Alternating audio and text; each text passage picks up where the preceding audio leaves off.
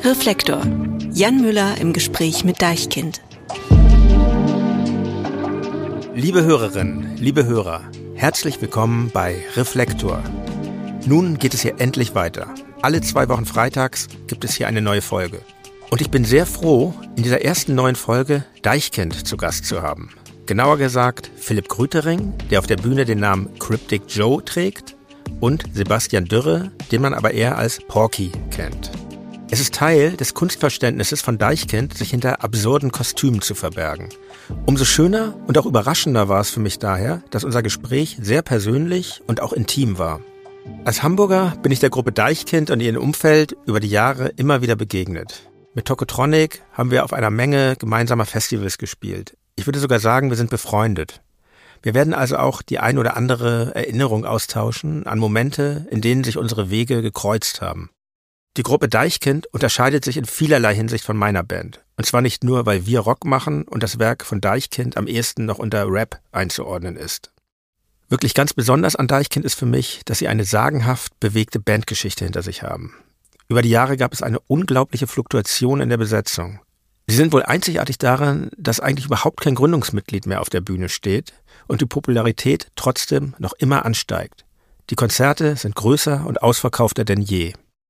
Sie waren als eine der ganz frühen Hip-Hop-Bands in Deutschland erfolgreich, waren aber schon immer etwas anders als die Kollegen und standen dann einige Jahre später fast vor der Auflösung, nur um sich kurz darauf komplett neu zu erfinden und zu einer sagenhaften Erfolgsstory anzusetzen.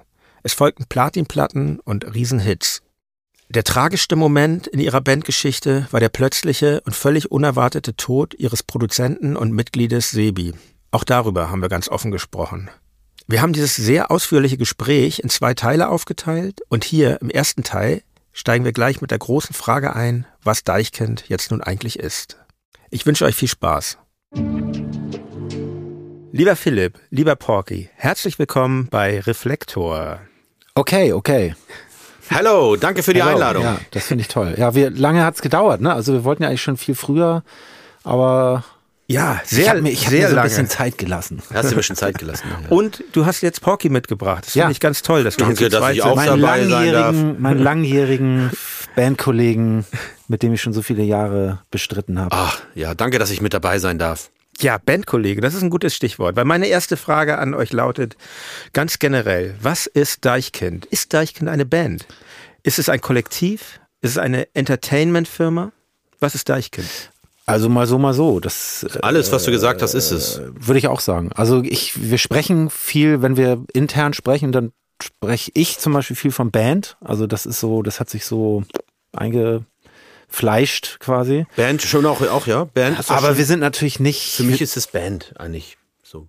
aber natürlich ist es dann wiederum auch keine Band, so wie Tokotronic zum Beispiel. Ja, das ist nämlich das, was... Oder, oder wie die Beatsteaks oder sowas. Beatsteaks, ja, das stimmt schon. Wir, wir sind nicht. Beatsteaks würde ich jetzt mal als Band im ganz klassischen Sinne bezeichnen. Die sind irgendwie achtmal in der Woche im Proberaum Genau, und so. genau, und genau. Ähm, das stelle ich mir bei euch anders vor. Was denkt ihr, was unterscheidet euch von einer in Anführungsstrichen normalen Band? Also zum Beispiel die Personalfluktuation. Zum Beispiel. Zum Beispiel. Ja, du Philipp bist ja das einzige Original oder Gründungsmitglied. Noch nicht man- mal, noch nicht mal. Du kamst auch nicht ganz zu Ich, Anfang ich dazu. kam okay. in die Band, drei Leute, die haben die gegründet und ich kam Ja. dazu und habe gesagt, ich möchte auch gern bei euch rappen. Und dann haben die so, ah, okay, komm. Ja, komm, machen wir mal. Ja, aber es gab noch keine, keine Tonträger. Nee, nee, oder das, aber so. es gab ein Demo-Tape gab's auf jeden Fall. Okay. Es gibt also ein Deichkind-Demo-Tape ohne deine Beteiligung. Auf jeden Fall, auf jeden Fall. Und ich hatte mit ähm, Buddy und Malte, den Urmitgliedern, hatte ich meine erste, erst Punk und dann Funk-Kombo, die dann zerbrochen ist, weil Deichkind gegründet wurde. Äh, es war dann irgendwie fetter und dann stand ich da mit meinem, hab dann erst einen eigenen Weg eingeschlagen und bin dann aber dann irgendwann wieder zurück, jetzt mittlerweile auch vor 18 Jahren. Also die Gründung von Deichkind war für dich eigentlich damals etwas Schmerzhaftes dann, oder? Also, nö, ich war immer Deichkind-Fan, ich fand es Ja. immer toll. Ich stand auch vor der Bühne, ich habe immer mitgefiebert, ich habe Ja. mich immer gefreut. Ich bin generell, das Gefühl von Neid ist mir fremd, aber ich habe das nicht persönlich genommen, sondern es war, war so, wie es war. Und du bist ja wie ich Bassist eigentlich vom Ja, Haus aus. ja, ne? ja. Sind Richtig Kollegen. Ja, habe ich auch mal angehört, so wie du, ich bin ja so ein Checker. Nö, ich bin so, John Paul Jones ist so meine große Inspiration. Und ich hätte sicherlich ein paar Sachen anders gespielt, aber ich habe dir schon zugehört, ja. Spielst, spielst du eigentlich noch, Ja, sind, ja. Bass, sind Basslines ähm, Ich auf dem aktuellen Deichkind-Album von dir zum Beispiel? Ja, sind immer, beim letzten war es Knallbonbon, war, das ist eine Bassline von mir. Schöner Song auch übrigens. Danke, danke. Oh, äh, Ich spiele mittlerweile jeden Tag Gitarre, vielleicht ein, zwei Stunden. Nimm auch wieder Unterricht bei so einem alten Blues-Typen. Also ich nutze die Ruhe im Geist, die jetzt dazugekommen ist, um mich weiterzubilden am Instrument, wa- was früher eher impulsiv und energy-mäßig war. So. Also das, was ich an Akkorddefiziten ha hatte durch meine Konzentrationsschwäche, genieße ich jetzt, dass ich das kann, so mich konzentrieren und finde es interessant an der Gitarre einen Finger zu bewegen und einen anderen Akkord zu haben, während man früher so gemacht hat, macht man einfach nur so und hat dann den gleichen Akkord so. Also das mache ich für mich aber privat. So, ich spiele aber auch immer noch Bass und es ist, einfach- ist einfach so. Ich finde es auch immer gut, wenn du mit dem Bass so ankommst, wenn ich nicht mehr mit dem Playback weiterkomme. Deswegen ist es auch für uns so ein bisschen, sind wir nicht eine Band, weil wir eben nicht zusammen Stücke entwickeln, wie im Proberaum. Du hast einen Bassisten, einen Drummer und einen Gitarristen und, und dann jamst du was zusammen und dann irgendwann entsteht irgendwas, sondern es ist eher, ich sitze alleine im stillen Kämmerlein und hoffe, dass Porky irgendwann die Eingebung bekommt oder oder auch mit seinem Bass draufhält. Also es ist immer es ist immer für mich so es sind so ganz kleine Basslines, die die mir totale Freude bereiten, die häufig gar nicht so richtig das dann wirklich aufs Album schaffen, aber die diesen Raum schaffen, dass wir zusammenkommen so. Genau. Aber das ist, macht mir, das ist wie ein, wie ein Körperteil so. Also ich kann mich damit ausdrücken. Also es ist eine, eine große, großer Wert in meinem Leben. Ich habe auch ähm, vor drei Jahren oder so habe ich fast meine Hand verloren. Wirklich? Ja, ja. Was Weil ist passiert? ich habe in eine Mülltonne gefasst. Mir ist was in die Mülltonne gefallen, habe ich im Dunkeln in von oben in die Mülltonne gefasst und da war ein zerbrochener Bilderrahmen drin. Der war, die Glasscherbe war ungefähr 50 Zentimeter groß.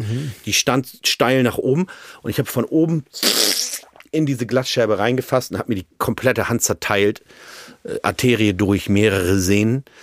Und da wurde mir gesagt, als ich ins Krankenhaus kam, dass ich vielleicht meine Hand verliere, weil man nicht, sich auch nicht darüber, man wusste natürlich auch nicht, was für Bakterien in der, in der Ist ja schrecklich. Linke oder linke Hand. Linke Hand, Ja. Und das war erst habe ich nichts gemerkt, dann habe ich die Hand zugemacht und dann hat's bang gemacht, weil ich habe es nicht gesehen, dass die Sterbe war in der Hand drin, aber oben abgebrochen. Also ich, man konnte es von außen nicht sehen, es steckte aber noch drin. Also ich habe es so weggezogen. Man sah hier nichts, hier hat es so pulsiert. Hier war, guck mal, hier ist noch so eine Na- Narbe, die ist hier so. Mhm. Und dann habe ich die Hand zugemacht und hat pang gemacht und in dem Moment kam so Eine Fontäne. Fontäne Blut raus.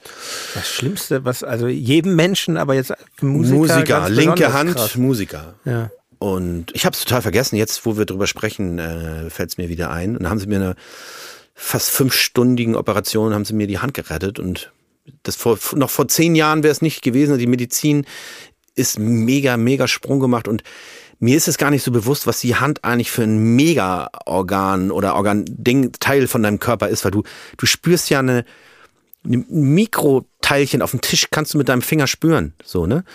Und ähm, genau, und da bin ich sehr dankbar, dass ich meine Hand nicht verloren habe. Ich weiß jetzt nicht, wie ich drauf, drauf gekommen bin. Ja, wegen Bassspielen. Wegen Bassspielen. Also es ist, äh, Ist schon verrückt, die Sachen, die man so intuitiv benutzt, wie die Hände.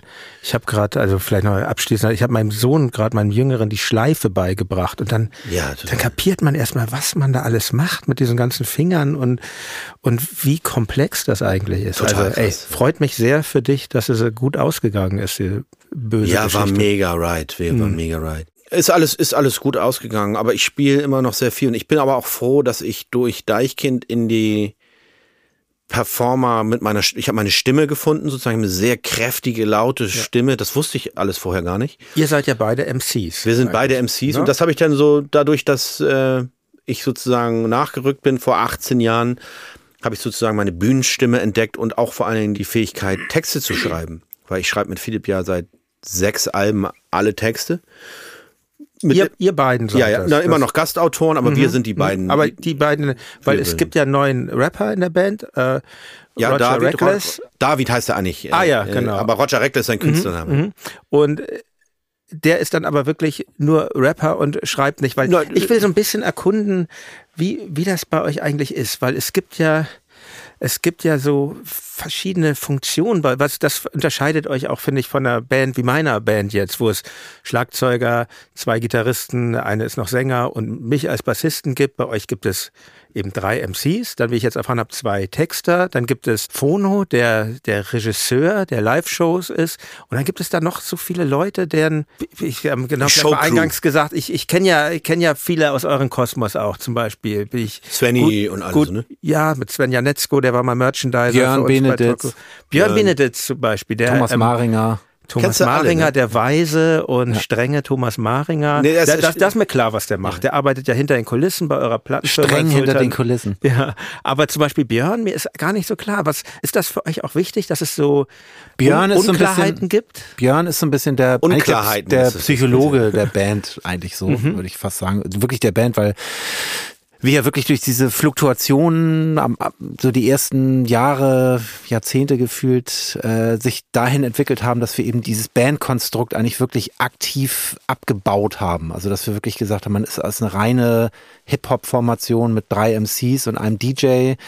Das haben wir so ein bisschen gesagt, okay, das ist wie auch keine Band in dem Sinne, aber bei uns war es noch wichtiger, Porky hatte Lust eben auch Bass zu spielen auf der Bühne, das haben wir auch eigentlich immer weiter zurückgetragen und wir hatten auch mal überlegt, mal eine Band auf die Bühne zu stellen, aber das ist alles Platzverschwendung auf der Bühne quasi. Das ist ja das Gegenteil eigentlich bei euch, weil die Musik kommt ja vom ich, ich starte am, wenn, ich, wenn wir jetzt bei Rock am Ring stehen oder Ja. bei Hurricane, starte ich, mach Play und im Kostüm und dann gehe ich durch irgendwelche Gänge, komme ich irgendwo zu so einem Platz auf der Bühne. Da stehe ich denn so ein Rauch so. Und dann startet das und dann sind zwei Stunden Show und dann weiß ich auch bei Ansagen so, hallo, Hurricane Festival oder so, weiß ich, ich habe jetzt hier acht Takte Zeit, um das zu sagen. Oder 16 Takte oder 32 Takte. da gibt es kein Kein das, Stopp, Das, nein, das ist kein dieses, Stopp. dieses Playback ist nicht ähm, Stop, Anhalt, variabel. Das läuft durch. Das läuft und durch. darf ich fragen, oder ist das ein Geheimnis von was für einem Datenträger das eigentlich Ableton. kommt?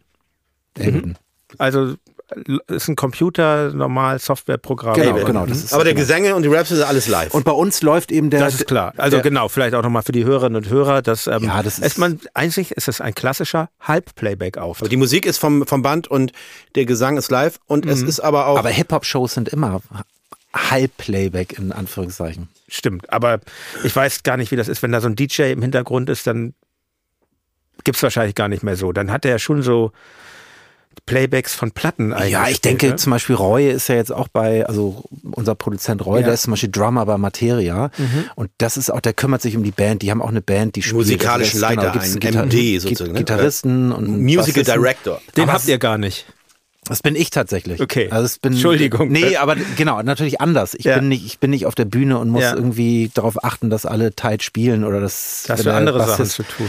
Das ist immer zwischen den Songs. Also wir Mhm. machen das so, dass wir zwei Stunden spielen und dann gehen wir von der Bühne und dann ist auch erstmal kein Feedback. Also es gibt kein Gemecker oder, oder so, sondern Das es wird wird- erstmal abgefeiert. das wir machen wir für nächsten Tag Entspannen. Ja. Und dann gibt's um 16 Uhr dann eine Bandbesprechung. Und Nächsten da Tag. wird dann emotionslos und runtergekocht wird gesagt, so das müssen, das war geil, das war scheiße, das müssen wir nochmal machen. Und dann bin ich auch Da nochmal bück dich hoch, lag ein Stuhl, da muss wir weg, weil eine, gleich eine, weil der eine Großrequisite dran reinfahren muss. So Ja, oder auch, oder auch soundmäßig. Es ist das, das Playback da bei dem acht Takten, das schockt irgendwie nicht. Das Ist es ist mal gesprungen, das Playback? Mir Einmal, fällt, das war Mir fällt heftig. gerade ein, ich war mal hier beim, Schwede, beim das war- Berlin Festival beim Pet Shop Boys und die haben natürlich auch so einen herrlichen Halbplayback-Auftritt Oh, da ich hatte hingelegt. das und dann- Horrorerlebnis, Und das wow. mehrfach Ah, ich gab's da Sprünge. Und bei euch einmal? Nee, das ist, es gibt so verschiedene Dinge, die passieren konnten. Ja. Also es gab zum Beispiel einmal kannst du bei Ableton kannst du die Playbacks äh, warpen. Das heißt, du kannst die Geschwindigkeiten ändern von den Mhm. Playbacks.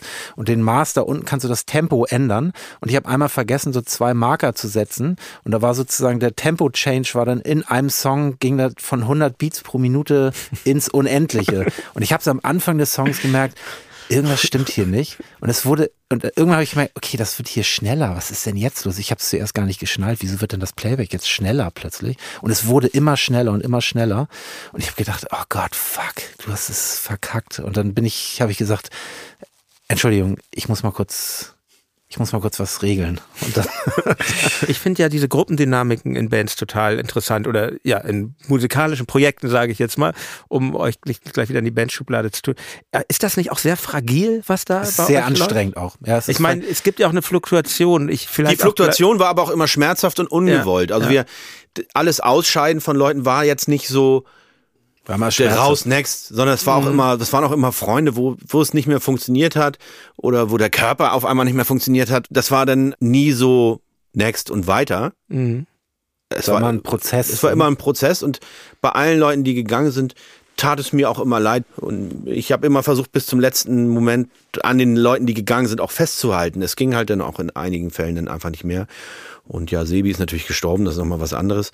Da sprechen wir vielleicht nachher nochmal ja, drüber. Dachte ist auch alles gut, haben wir auch vorhin schon drüber gesprochen, ist jetzt mhm. kein schmerzhaftes Thema, ist eher ein schönes Thema so, ja. weil ich habe trotzdem irgendwie das Gefühl, dass eine Band, ich bin irgendwie froh darüber, dass es so ein seltsames Konstrukt ist und dass man es nicht so, dass es einfach äh, wie die Leute auch so Stage Manager oder auf, auf Festivals, wie die, wie die ein Fragezeichen haben oder wenn sie das schon kennen, dass wir kommen mit unserem, mit unserem Klöderladen, dass, äh, wie verwirrt die dann eigentlich auch immer sind, was denn, was denn los ist. So, ne? Es ist ja auch in gewisser Weise entpersonalisiert mit diesen, ähm, mhm. es ist weniger geworden. Tet Tetraeder, so heißt es, ne? Diese, mhm. diese, diese Dreiecke, die ihr teilweise auf dem Kopf tragt. Ist eigentlich jeder ersetzbar? Würdet ihr, wenn, wenn du jetzt sagst, Philipp, nicht mal du bist ein Gründungsmitglied, könnte, könnte man sich das vorstellen, dass also, eigentlich Deichkind ja. gar keiner mehr vom heutigen Personal. Also ich habe ja, ich habe ja jetzt gerade schon wieder ist das, finde, The das, das, das Thema wieder hochgekommen, als die, äh, als die Brote angesagt haben, dass sie sich trennen. Da war ja. ich auch plötzlich so, ah, interessanter Gedankengang. Einfach mal eine Band auflösen. Das geht. Das kann man auch machen. Oder man, man, man zieht sich einfach mal zurück. Aber ich glaube, wenn, wenn ich jetzt sagen würde, okay, Charlie Watts hat aber auch gesagt, aus einer Band wie Rolling Stones tritt man nicht aus. Das gehört sich nicht. Und ich, aber wir sind ja nicht. Ich habe auch, Mann, am Ende meiner Kräfte und wow, ich kann nicht mehr. Aber irgendwie, das muss doch weiter, das ist doch einfach auch größer als die einzelne Person. Und irgendwie ist doch auch jeder ersetzbar. Ich kann mich auch, äh, König Boris könnte ich auch tauschen. Also, aber bei sein. denen ist das, glaube ich, nicht so. Also nee, ne? bei denen ist das, ist das schwieriger, weil die eben ihre Gesichter zeigen und das eben auch so deren Markenzeichen ist oder keine Ahnung. Also ich wage eine These. Ich glaube, bei euch wäre es auch schwierig, weil ich habe mich jetzt ja auch intensiv mit euren Lines und Texten befasst und ich glaube, das ist schon ein sehr eigener Humor, den gerade ihr beide da pflegt und höre ich gerne. Vielleicht, ja. ja. Aber was mich interessiert, auch nochmal zu den Bandmitgliedern, ihr beiden und, und, und Fono, ihr seid ja die drei, die drei CEOs. Ähm, ständigen Mitglieder oder ja, ja, wie, genau. würdet ihr das bezeichnen? Nee, wir sind, nee, wir sind, wir sind die äh, Entscheidungsträger. Ja. Wir ja, wir sind auch die Band, Entscheidung und so ist unser Laden ja. eigentlich. Wie setzt sich das fest? Also wie, wie entscheidet sich das? Weil ihr am meisten Verantwortung habt? Also es gibt so ein bisschen so, es gibt ja aus dieser Tradition der Dinkel und Capitalo bei uns in der Band. Das ist eben, ich weiß nicht, ob du das die kennst. Die Fraktion, ja, das kenne ich. Das wollte ich auch fragen. Gibt es diese beiden Fraktionen ja, noch oder hat, sind sie ist, fusioniert? sehr viel Dinkel, es ist fusioniert, würde ich sagen. Erklär kurz, wer sind die Dinkels? Also die Dinkels und die Capitalo, sind, was zeichnet sie aus? Björn und Henning, das mhm. sind die, das sind die Dinkels gewesen damals. Die sind halt wirklich, die haben gesagt, ah, ich trinke jetzt heißes Wasser und wir essen vegan und, und, oh Gott, zu McDonalds auf keinen Fall und wir, oh Gott, was ist das für laute Partymusik und was soll das eigentlich alles? Und Sebi war eigentlich der Chef von den Capitalos, der hatte Mayonnaise in, im Mundwinkel und Rotwein für 400 eine Rotweinflasche Euro. unterm und hat eine Barberjacke getragen und hat einen Mercedes sich gekauft. Also ganz klassisches Hip-Hop-Proll versus ja, so genau. Ja. Versus, Müsli. Versus Minimal, Techno und das waren so die beiden Welten. Und in welchen Fraktionen habt ihr beide euch gesehen? Ich habe mich dem entzogen. Ich habe ich hab auch war auch so als der Mediator so ein bisschen und der mhm. beide Seiten verstehen konnte und auch beide Seiten wirklich auch so verstanden hat und dass es auch wichtig ist, dass man diese beiden Fraktionen hat so. Wir haben aber auch auch die Dinkels haben die Capitalo-Szene auch zugelassen und auch wirklich wie Björn auch. wirklich auch so genossen, auch sich selber darin fallen lassen. Die waren vielleicht manchmal so ein bisschen steif, um sich da reinfallen zu lassen. Und das war für die auch gut, wohltuend. Und ich glaube, uns hat die Dinkel-Fraktion auch gut getan, weil Weil so ein Brottrunk ist auch gut für die Leber. Rottrunk mal. ist gut für die Leber und wir, wir wären, glaube ich, kaputt gegangen irgendwann, wenn wir uns nicht darüber Gedanken gemacht hätten. Das wären wir einfach eine Saufband geblieben und dann wäre es irgendwann zu Ende gewesen. Dann wär, Dieses- hätte wäre die Story auserzählt worden. Auf jeden so. Fall. Und äh, das fand ich auch immer so, ich, ich war immer interessiert an der Dinkel-Fraktion. Dieses Konstrukt aus diesem visuellen und dieser Musik, es, es sind zwei Gegenpole tatsächlich. Es, es kommt aus der Historie von zwei Gegenpolen. Es ist nicht gemeinsam. Wir haben immer schon alles so wie die Beatsteaks oder ich weiß nicht, wie das bei euch war, aber die wirklich zusammen Musik gemacht haben und das ist die Band und da steht auch die Marketingabteilung hat ist was ganz anderes und der Grafik ist was ganz anderes und der Fotograf ist was ganz anderes. Wir haben zum Beispiel jetzt gerade auch mit Clouseau einen Track gemacht und da hat Benjakon hat ein Foto, hat Fotos von uns gemacht. Das ist ein Der Fotograf. Bentley-Track. Die, genau, genau. Mhm. Und da sind, die- da sind die Gesichter, si- sind wir zu dritt auf dem Foto und Benjakon hat, hat die Gesichter ähm, geschwärzt. Man sieht keine Gesichter. Und Clouseau war so, ja, wollen wir da nicht irgendwie die Gesichter zeigen und so? Und dann haben wir gesagt, ja, ist ein bisschen schwierig, weil der Fotograf, der hat das so gemacht und der hat so eine künstlerische Antwort. Und dann ich so, äh, der Fotograf, der hat, der, macht das, was ich sage. So. Mhm. Das ist- Dienstleister, ja. Genau, Dienstleister. Und ich glaube, das ist bei uns oft so, das ist vielleicht auch wie so ein, wie so ein Gesamtkunstwerk, ja, ja, ist, dass okay. wir dann doch auch Leute ranholen, die was Bestimmtes ausdrücken wollen und dem da auch nicht reinreden in seinen. Das hat, hat sich immer gegenseitig befruchtet. Da kommen wir auch wieder diesen, der, der, der Bogen zum Dinkel und Capitalo in der Anfänge. Das sind zwei Fraktionen, die sich angezogen haben und gegenseitig äh, in so einem Organismus verschmolzen sind im Laufe der Jahre. Witzig, dass jetzt meine Hand wehtut, weil ich darüber geredet habe. Ich habe es ewig nicht gespielt. Halt, lass mich noch mal weiterreden. Und es ist, du hast natürlich dann auch sowas wie eine, eine kalte Bühnenkulisse mit so Tetraedern. Aber du hast dann aber auch Rock- und Tap-Solo-Part in einem Break von Arbeit nervt mit Gitarren und das ist dann auch sowas Oder witzige Texte. oder witzige Texte und da ist dann dann auch so ein Mo- Mötley Crew Moment mit mit äh, Hip Hop, der sich dann aber auch wieder mit mit ästhetischen Kunstbildern dann vermischt und klar hat sich das jetzt irgendwie zurechtgeformt, ist ein geiler arbeitendes riesiges U-Boot. Aber das hat einen interessanten Verlauf genommen, wie diese Fraktionen zusammengewachsen sind und auch älter geworden sind und auch noch effizienter geworden sind, weil jeder irgendwie auch interessiert daran war, besser zu werden. Deichen Live ist, ist eine tolle Maschine.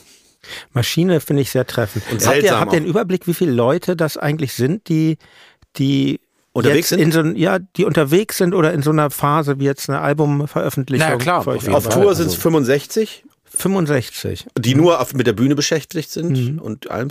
Auf Festivals 40. Es ist ein riesen, ein riesen Ding. Aber wir haben auch eine kleine Kampfsquad, da können wir so mit Fahne, wir sind jetzt in Jameln, sind wir aufgetreten, Rock den Förster gegen die Nazi-Scheiße, die da läuft. Ne? Also wir machen Sehr schönes Festival. Sei den nice. Hörerinnen und Hörern empfohlen.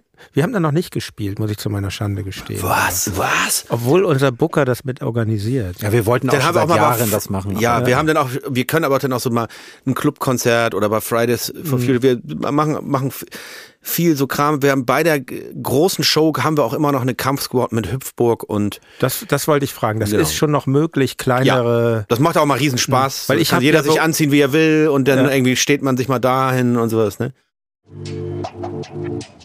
An dieser Stelle eine kurze Unterbrechung. Habt ihr Lust auf mehr Reflektor? Dann ist der Club Reflektor das Richtige für euch.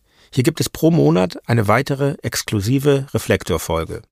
Außerdem könnt ihr dort alle regulären Folgen werbefrei und früher als im normalen Erscheinungsturnus hören. Und darüber hinaus warten noch viele weitere tolle Überraschungen auf euch im Club Reflektor.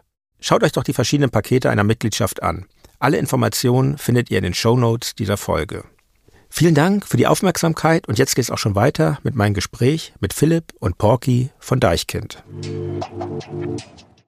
Lass uns doch da mal vielleicht direkt ganz zu den Anfang zurückgehen, weil wenn ihr ne, von Bo ähm, für die Hörer und Hörer Teil von Fünf Sterne Deluxe, das waren ja eigentlich so neben fettes Brot und ähm, und was gab's noch? Beginner natürlich Genau, genau. und Dynamite Deluxe. Dendemann. Dendemann, Dendemann, 1-2, genau. Das war ja so die Hamburger Hip-Hop-Zeit. Ich habe dir Ferris MC. Ferris MC, der dann bei euch. Ja. War, ja, stimmt. Also, oh ja, sehr tolle negative Tracks hat er gemacht, Ja. finde ich so. Der hat ja auch mit Tobi la- zusammen gewohnt lange. Ah, ja, dann, als okay. er dann für Moon Boutica unterwegs war, hat, haben, die, haben die eine WG gehabt. Tolle Geschichten gab es da auch von Pizzastücken, die durch die Wohnung gewandert sind, weil mehrere Mäuse sie versucht haben wegzutragen. Aber es war keiner mehr fähig, den Arm zu heben und das, das Szenario zu unterbinden des Gesindels da auf dem Boden. Ich habe ja so diese, wirklich diese, ich würde mal sagen, diese freundliche Hamburger Hip-Hop-Szene nur so als vom, am Rande miterlebt. Natürlich, ich war im selben Ort, aber ganz andere Musikszene. Mit den fetten Broten haben wir sogar mal irgendwie äh, Song zusammen gemacht und, und ich habe als dann so Bands wie Beginner kamen, die ein bisschen cooler waren, sage ich nochmal, und, mhm. und, und oder sowas wie 1-2, was mir sehr nah war mit dem wahnsinnig ähm, talentierten Dendemann. Ich dachte, ja, ah, das ist ja ganz schön, was hier für eine Musik entsteht. Man es war noch nicht zu ahnen, dass es irgendwann mal Straßenrap geben wird, dieses ganze Agro-Berlin.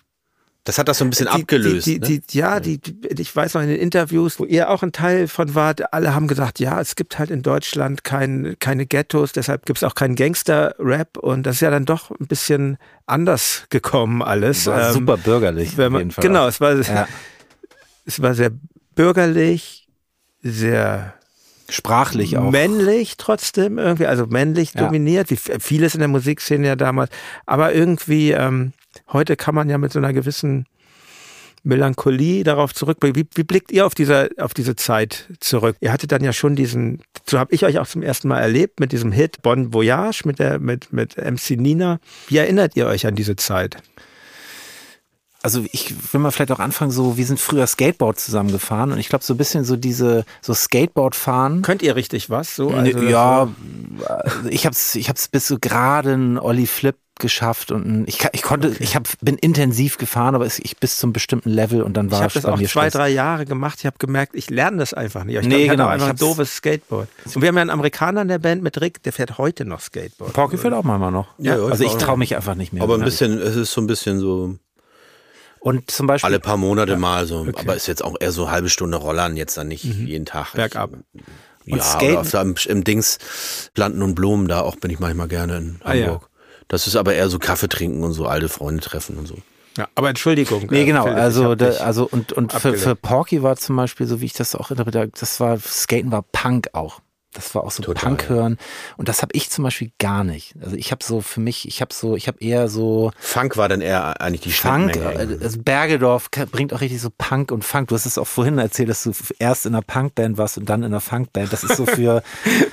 also so ein, ein Buchstabe. Ja, ja, einfach ungeändert, ne? Wenn ich, wenn ich Flake erzähle, so, ja, ich finde Funk, finde ich cool, dann ist er eher so richtig so, hä, was Funk ist total scheiße. ist total.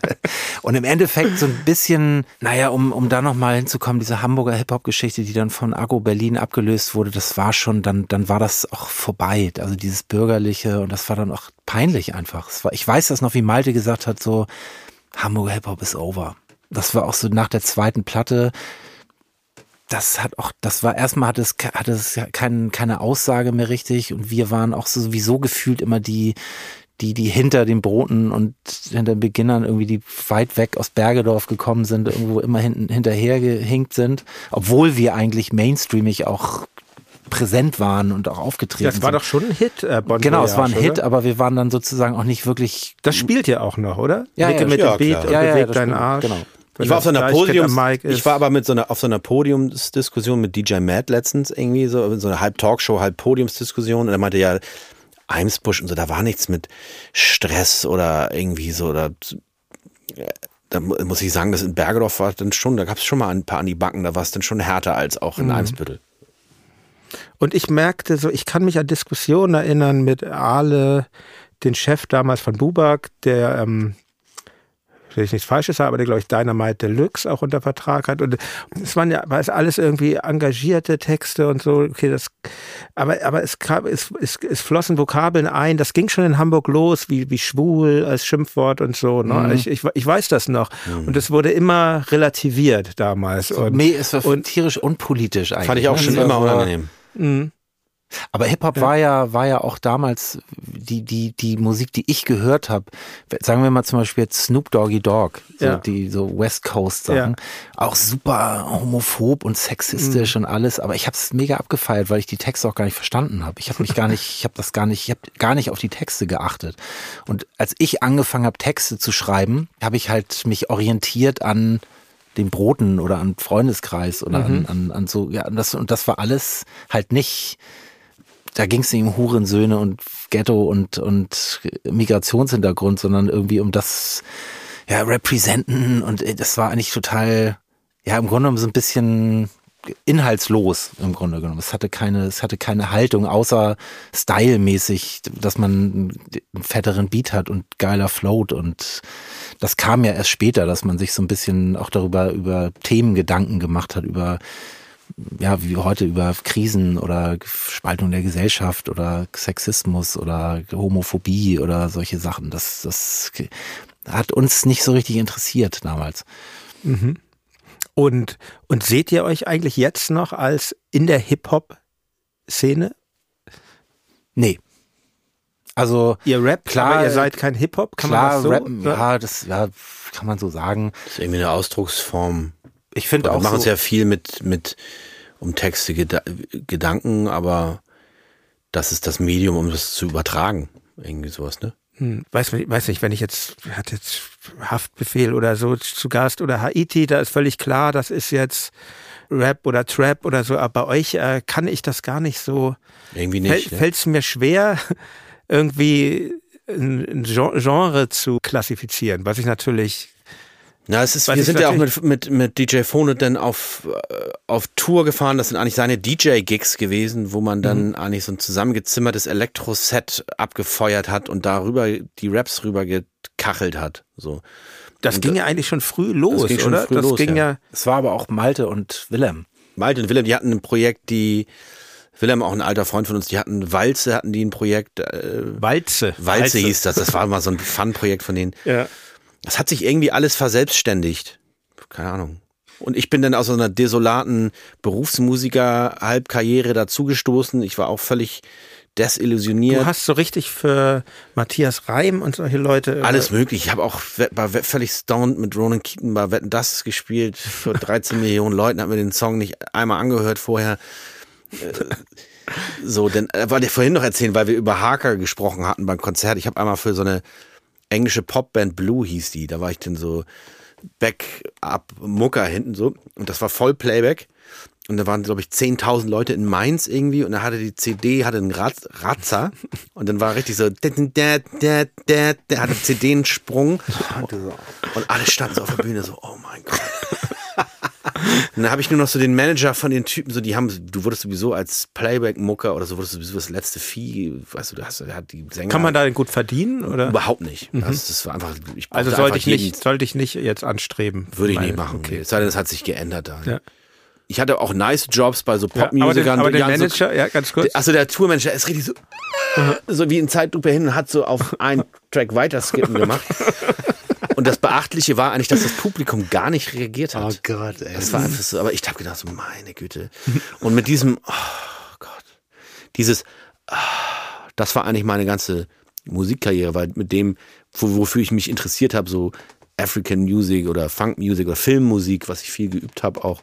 Und ja auch. Ah, African Music, damals schon. Damals schon, auch schon. Ich habe ja Musik mhm. versucht mal zu studieren in Amsterdam. Ich habe irgendwie die Musikaufnahmeprüfung da geschafft, weil ich so Akkorde erkennen kann, ohne zu wissen, was es ist oder, ja. oder Rhythmen aufschreiben, konnte ich gut, deswegen haben die mich genommen, aber ich konnte mich gar nicht konzentrieren. Und da, damals war schon so äh, African Music fand ich nice, so ah. Tony Allen und Ali Farka Touré mhm. und so. Ist, ist aber egal, aber mit dieser Fuck-Off-Haltung bin ich dann bei Deichkind reingekommen. Und da war dann diese Zeit, wo wir mit Phone losgefahren sind, einfach. Welches Jahr war das? Weißt du? 2004. Ah ja, okay. Also wir sind jetzt genau. Das erste Album, Bitte ziehen Sie durch, auch ein schöner Titel eigentlich, war ja 2000, glaube ich, oder? Kann das sein? Äh, ja, genau, genau. Und dann 2002 das zweite Album noch fünf Minuten, Mutti. Und da habt ihr eigentlich diesen klassischen Hip-Hop schon so ein bisschen verlassen. Da, da kam schon dieser Wandel zur Elektromusik, den du, Porky, eben angesprochen hast. Ich, ich weiß noch, dass ich damals irgendwann vor MTV hing und dann sah ich diese Single-Auskopplung Limit. Mhm. Und das hat mich wirklich äh, überrascht, äh, angenehm irritiert, weil, weil ich da dieses, was ich eben ansprach, ich konnte angenehm es nicht. Angenehm irritiert. Ich, ja, ich konnte es nicht zuordnen. Das sind doch diese, das sind doch diese hier mit Bon Voyage. Das Unangenehmes diese, Behagen ist auch so ein Wort. ja. nee, und, ähm, und das war damals noch nicht üblich, dass Rap-Tracks so elektromäßig klangen. Da wurden ja andere Sachen gesampelt. Das muss 2002, zwei, drei genau, gewesen ja, sein. Genau. Und ähm, was, was brachte euch denn in diese Richtung, diese klassischen Hip-Hop-Pfade zu verlassen? Das also ganz ja ehrlich, das zweite Album, wenn du das nochmal durchhörst, musst du jetzt nicht machen, aber. Viele Witz, witzige Witze drauf. Letztendlich ist es doch auch ein klassisches Hip-Hop-Album gewesen mit ja. 16 Bars, Strophen und allem. Ja. Und ich glaube, Limit war eigentlich sowas so ein bisschen fast so wie Two Life Crew oder das war immer noch für mich war das immer noch im Rap Kontext. Mhm. Two Life Crew. ja, so so das war so so Miami Bass, so, so yeah. fühlte sich das an. Es war schneller als das war nicht so genau, es war war schnell mhm. und es war ja noch nicht mal 130 Beats pro Minute, aber ich fand ja zum Beispiel so Techno-Sachen oder sowas eigentlich immer total schrecklich. Also mich hat das überhaupt nicht interessiert. Aber Malte war zum Beispiel, der hatte gerade mhm. drauf gekommen, dieses Projekt Walze.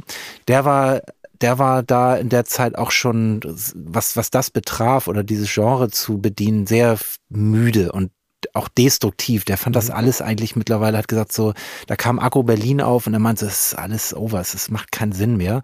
Und dann haben wir eben da eigentlich nach dem zweiten Album erst angefangen, sowas wie Remy Demi oder Krieg war zum Beispiel so eine ganz wichtige Nummer oder Aufstand im Schlafenland auch so, die so vorne Floor und hart und kalt und voll ab von dem hart Sound. und kalt war das. Ja. Den, den wir gemacht haben und, und, und ich, ich war erstmal schockiert. Ich war so, oh Gott, bitte Malte, lass uns nicht jetzt in so eine Richtung gehen. Warum ist der Malte eigentlich nicht mehr dabei? Darf ich das fragen? Da haben wir uns, wir haben uns privat und er hatte vor allen Dingen auch, er war richtig destruktiv. Er hatte mhm. keinen keinen Bock mehr eigentlich. Also es mhm. war genau.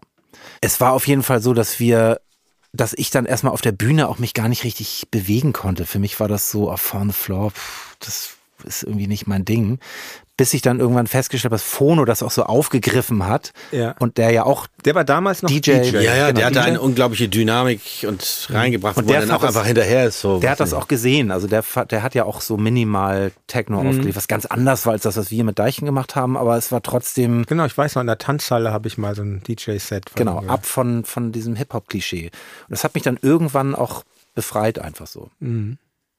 Okay, du hast jetzt ähm, Krieg genannt. Was mir natürlich dann noch auffiel, war dann, es war glaube ich 2005 schon, diese Single, die finde ich, die ist ganz outstanding jetzt, so zurück, diese, die Single Electric Super Dance Band. Ich finde, damit habt ihr vor allen Dingen den Weg vom Authentischen, was ja, wie die Texte früher waren, das ja so normale Hip-Hop-Texte, sage ich mal, ne?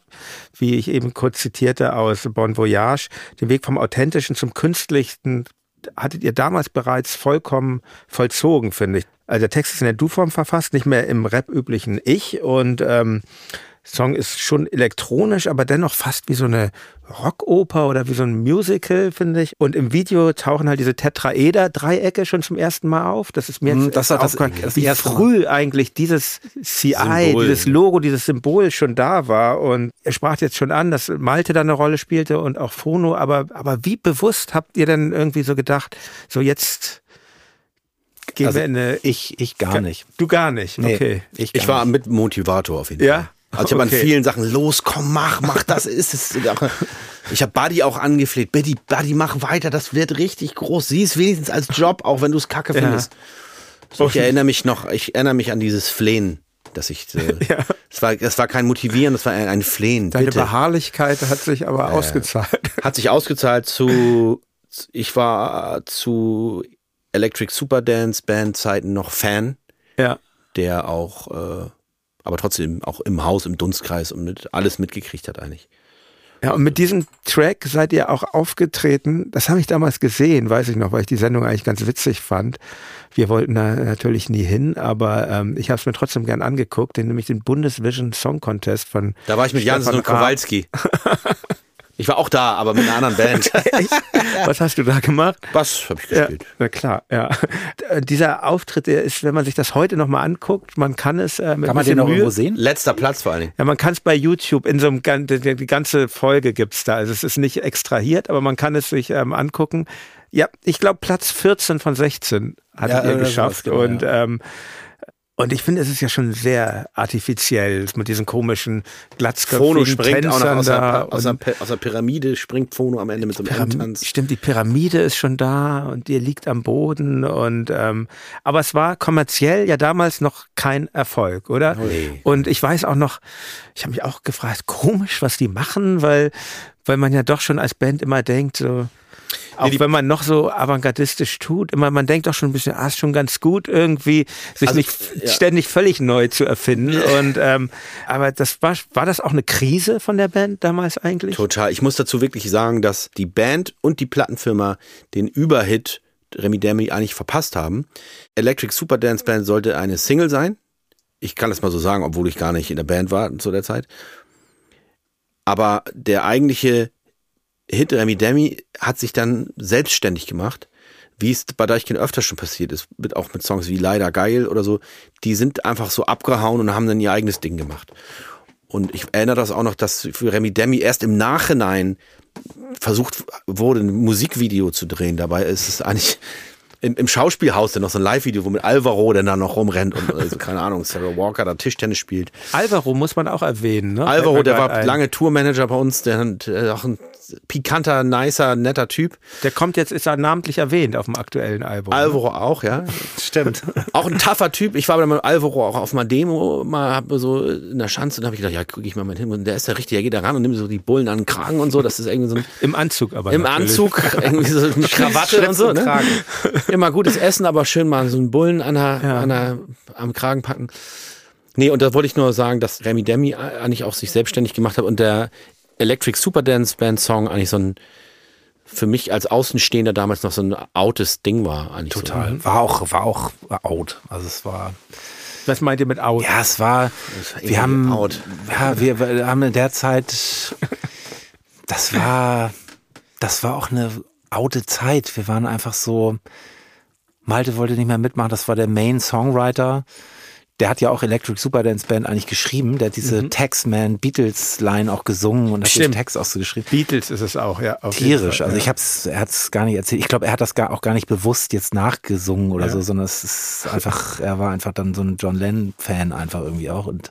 Aber klar, gegen, was du eben erwähnt hast, gegen Yippie Yippie Yeah klingt das natürlich extrem brav, ne? Und ähm, ganz schon, andere wie eine andere ja, Band eigentlich. Ja, ja aber, aber da waren wir auch immer am Suchen. Also wir mhm. waren am Suchen, was was wir machen wollen. Das war dann ja aber auch schon 2006 Aufstand im Schlaraffenland. Spätestens da dachte ich, was ist denn eigentlich mit denen los? Yippie Yippie Yeah, Krawall und Remi Demi, wir tanzen auf den Tischen. Die Stimmung ist beschissen. Und ich zitiere jetzt nochmal ein Textzitat, weil das ist eigentlich eins meiner einer meiner liebsten Tracks von dem Album. Und es ist, und es sind nur Bonustracks. Und zwar ist das der Titel mit dem schönen Titel Der zerrockte Clown. und das ist mein das, Autorendebüt, ist das übrigens. Wirklich? Na, erst habe ich äh, Aufstand im Schlaraffenland habe ich auch schon gerappt. Ja. Aber eher so kauderwelschig. Und das war wirklich. Ja. Äh, ich finde ja. Ich habe es ewig nicht gehört. Also ja, auch ewig nicht. Das, das, das Bild des Clowns ich finde, das hat ja nicht erst seit diesem, es gibt einen Film, den ich sehr liebe, den Joker-Film von Todd Phillips. Ähm, und ich finde das Bild des Clowns, für mich hatte Clowns hatten schon immer was Bedrohliches. Total. Und zerrockter Clown liegt aber auch besonders. an S, dem Film wahrscheinlich so ein bisschen so, ne? Ah ja, stimmt, das gibt's ja auch noch. Aber seht ihr euch eigentlich so als Clowns, die vielleicht auch wenig so was Unangenehmes Finde ich geil, finde ich ein gutes Bild, so ein bisschen ja. so ein düsteres Evil-Ding. Ich finde auch, dass der Song Aufstand im Schlaraffenland, der hat live immer unfassbar geknallt. Also es hatte auch immer sowas. Ich habe auch mal so ein äh, YouTube-Video gesehen von so einem, von so einem Antifa-Zug. Der ist so äh, durch so eine Straße gezogen. Das waren bestimmt 2000 maskierte Antifa-Typen und das, über die, durch die ganze Straße wurde der, dazu haben die den Song Aufstand im Schlaraffenland gepumpt und das, das ist schon irgendwie so ein, so ein Feeling gewesen, das hat mir gut gefallen, ja. Aber wie bist du da auf Clown gekommen, oder? Nee, das, der ganze Deichkind. Das, Selbst, so, das, Selbst, das Selbstbild. Nee, weil ich finde auch so, wir, wir, wir haben auch immer dieses eine Bild von äh, Krusty der Clown, wie er wie er einfach so ein abgefuckter Entertainer ist, der, der einfach so, der Vorhang ist auf und er grinst so und der Vorhang geht zu und in dem Moment, wo der Vorhang zugeht, geht, gehen seine Mundwinkel runter und er zündet so. die Zigarette an und ist, ist raus. Also so, das finden, das Bild finden wir auch einfach. Wir lustig. waren aber auch wirklich zerrockte Clowns. Also wir waren richtig mit Federn, morgens aufgewacht, noch in Federn in den Haaren. Ja. Das ist dann ich hab doch zahmer geworden, so ein bisschen ja. innerhalb der Produktion. Das dachte ich damals ja schon, wie lange kann man das durchziehen? Damals, also zu dieser Zeit von Aufstand im Schlaraffenland, ich habe euch im Rio, habe ich euch gesehen, hier das in Berlin. War geil. Da, da habe ich immer noch eine Narbe auf dem Rücken von. ja, ich muss echt Wirklich? zugeben, ich war. Ja, eine kleine, ja. Was, was ist dir passiert?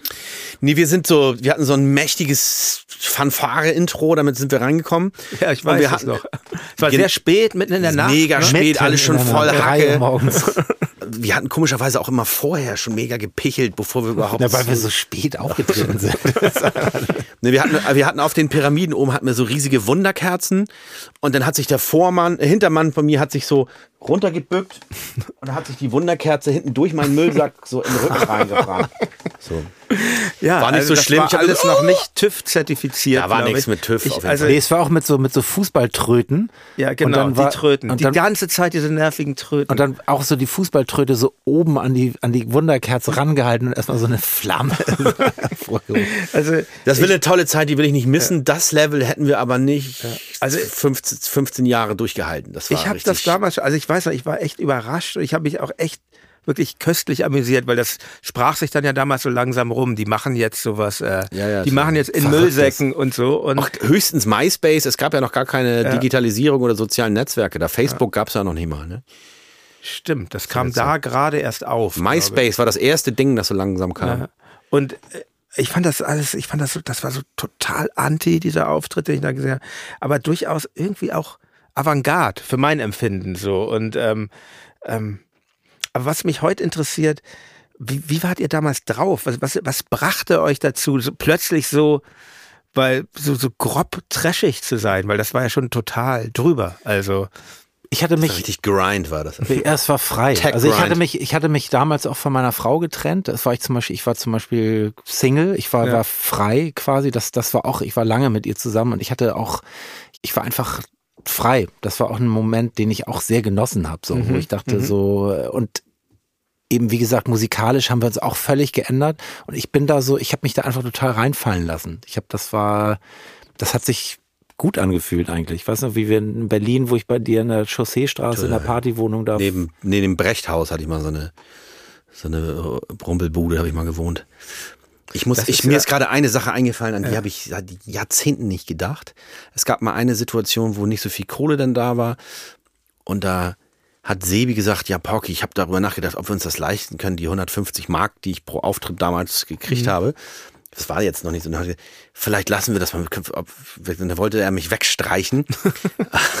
damals von meinem Bassistenjob da hinten auf, auf dem Trampolin, weil ich war froh, dass ich da hinten dieses, diesen Pyramidenhüpfer gehabt habe, war froh, dass mich keiner entdeckt sozusagen, dass ich da nicht so wirklich eine relevante Rolle gespielt ja. habe, eigentlich damals. Und da weiß ich noch, wie ich ihn angefleht habe. Das kannst du nicht machen, weil das unfassbar wichtig war für mich, mhm. da mit dieser Terrorgruppe weiterzumachen. Das war für mich äh, äh, für eine Riesentragödie gewesen. Ein Glück war ich da so vehement und meinte, das kannst du mir nicht wegnehmen, dass ich da mit sein darf. So, ja. Ich hätte wäre wahrscheinlich auch froh gewesen, wenn ich da als Fahrer mit so. Es war einfach für mich ein Riesenabenteuer da damals diese diese Anarchiezeit. Und das ging auch wirklich, das war auch wirklich so anarchisch, nicht nur auf ja. der Bühne, sondern nee, nee, auch hinter der war, Bühne. Das war wirklich. Es gab ja das legendärste Wochenende war eigentlich, da haben wir auf dem Melt-Festival gespielt, wo Fono dann noch völlig geistig gegenwärtig alle Leute auf die Bühne geholt hat. Ja, da, da wollte ich, würde ich, ja, erzähl mal, genau. Da haben wir dann, da haben wir durchgefeiert, haben irgendwie so halb noch anderthalb Stunden im Auto geschlafen. Danach sind wir am Nachmittag auf der Love Parade aufgetreten. Vor eine Million Menschen waren da irgendwie alles alter Schwede. Hier in Berlin noch. In noch. Berlin, mhm. also am Tag mhm. danach, nach diesem legendären ja. Meldfinale. Und dann an dem Abend waren wir noch auf der Fashion Week, sind wir dann nochmal als Hugo Boss oder Hugo so. Boss oder Barbara Becker hat irgendwie ihre neuen Sandalen vorgestellt. Ich weiß noch, wie sie da völlig, äh, wir haben ja dann auch Leute auch aggro gemacht. Ich, also erstmal wollte ich Ihnen erzählen, dass wir dann drei Shows von diesen Anarchie-Shows innerhalb von 24 Stunden gemacht haben. Ich erinnere mich auch noch, wenn wir auf der Esprit Sommerfest haben wir gespielt und da sind wirklich die Leute mit Abendkleidern rein. Haben die denn euch denn da gebucht? Keine Ahnung, weil wir irgendwie hot waren, wir waren irgendwie der frische Scheiß, hat sich ja. so rumgesprochen. Ja. Aber wir haben, da war dann wirklich, das Phono ist dann wirklich Frauen in Abendkleidern, der ist dann auf die Bühne gegangen. Erster Song, man hat wirklich erst Wasser und Wodka und hat den dann wirklich einen Federkissen in die, in die erste Reihe geballert, wo dann auch, dann auch manchmal auch Leute empört Fast raus. so ein bisschen Gigi Allen mäßig. Ne? Ich denke an ja, Gigi Allen oder es gab eine Düsseldorfer Band KFC, die sich übrigens auch mal als, als Clowns verkleidet haben und dann äh, ja, ja, anfingen, ich, sich mit ihrem Publikum zu prügeln. Also ganz es so war manchmal ja. grenzwertig. Wir sind auch vom Hof gejagt worden manchmal. Also auch, ich erinnere mich an die mhm. Axt irgendwie wurde das dann eingetütet, das Axt Deo hat einen dann da eingeladen für, für so eine Party, so fresh, so Deichkind, ja, yeah, haben irgendwie so, so, Stars gebucht und die wussten halt nicht, was auf sie zukommt und trotzdem, das war manchmal geil, aber manchmal hatte das auch was Bedrohliches. Also wir sind mhm. da auch in, haben uns auch in Gefahr begeben. Entgleitet einem da auch die Kontrolle? Es ist so ein bisschen so, wie der von, äh, der Autor von Fear Losing Las Vegas auch mhm. erzählt hat. Es war eigentlich so, für mich so, je weirder das wurde, desto besser war es. Je perplexer und äh, das Publikum war, desto desto besser fand ich es einfach. Aber wo du den Meldauftritt ansprachst, 2006. Kann man heutzutage ja gar nicht mehr machen, auch nach der Love Parade und.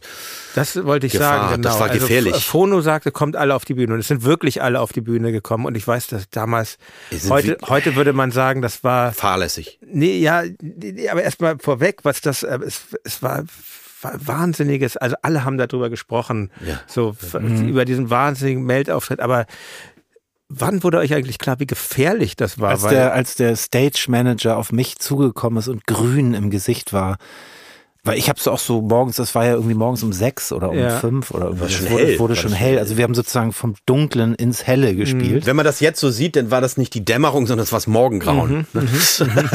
und da kam dann irgendwann der, der Stage Manager, da waren ganz viele Leute auf der Bühne, sozusagen packed. Und ich mhm. stand vorne und habe so, ey, cool, krass, was geht denn hier mäßig? Also es war ja auch gar nicht geplant. Es war ja gar nicht.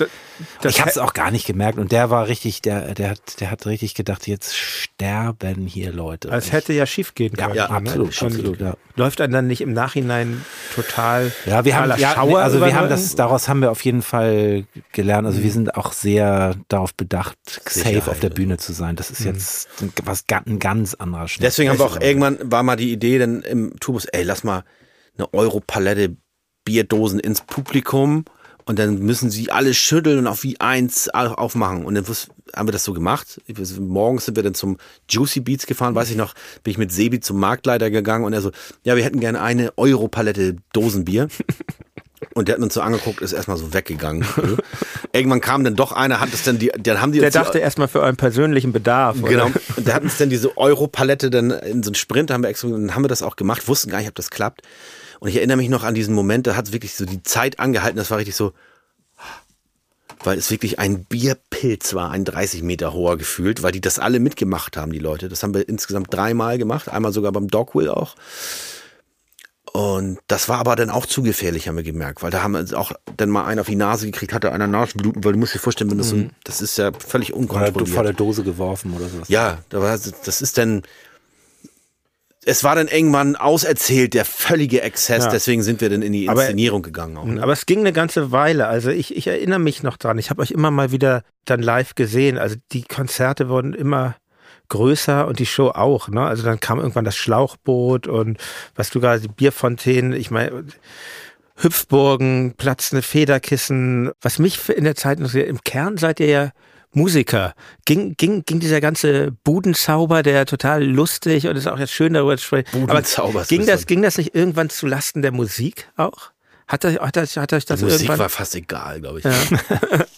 Die haben aber auch immer komischerweise You got to love me. Ich weiß nicht, das erste Ding, das hat immer so krass reingeschoben, mhm. dass ich stand auch auf der Bühne, hab so, wow, fand's auch geil. Also es war natürlich zu Lasten der Musik, aber ich fand's auch nice. Ja. Zumal ja. die Jungs dann auch dann immer dann irgendwann dieser Break-Moment war, damals dann immer schon aus dem Trara war dann irgendwann der Bruch, wo dann auch Komm schon gespielt hat und dann war Buddy hat sich dann so eine Wodka-Buddel über den Kopf geschüttet.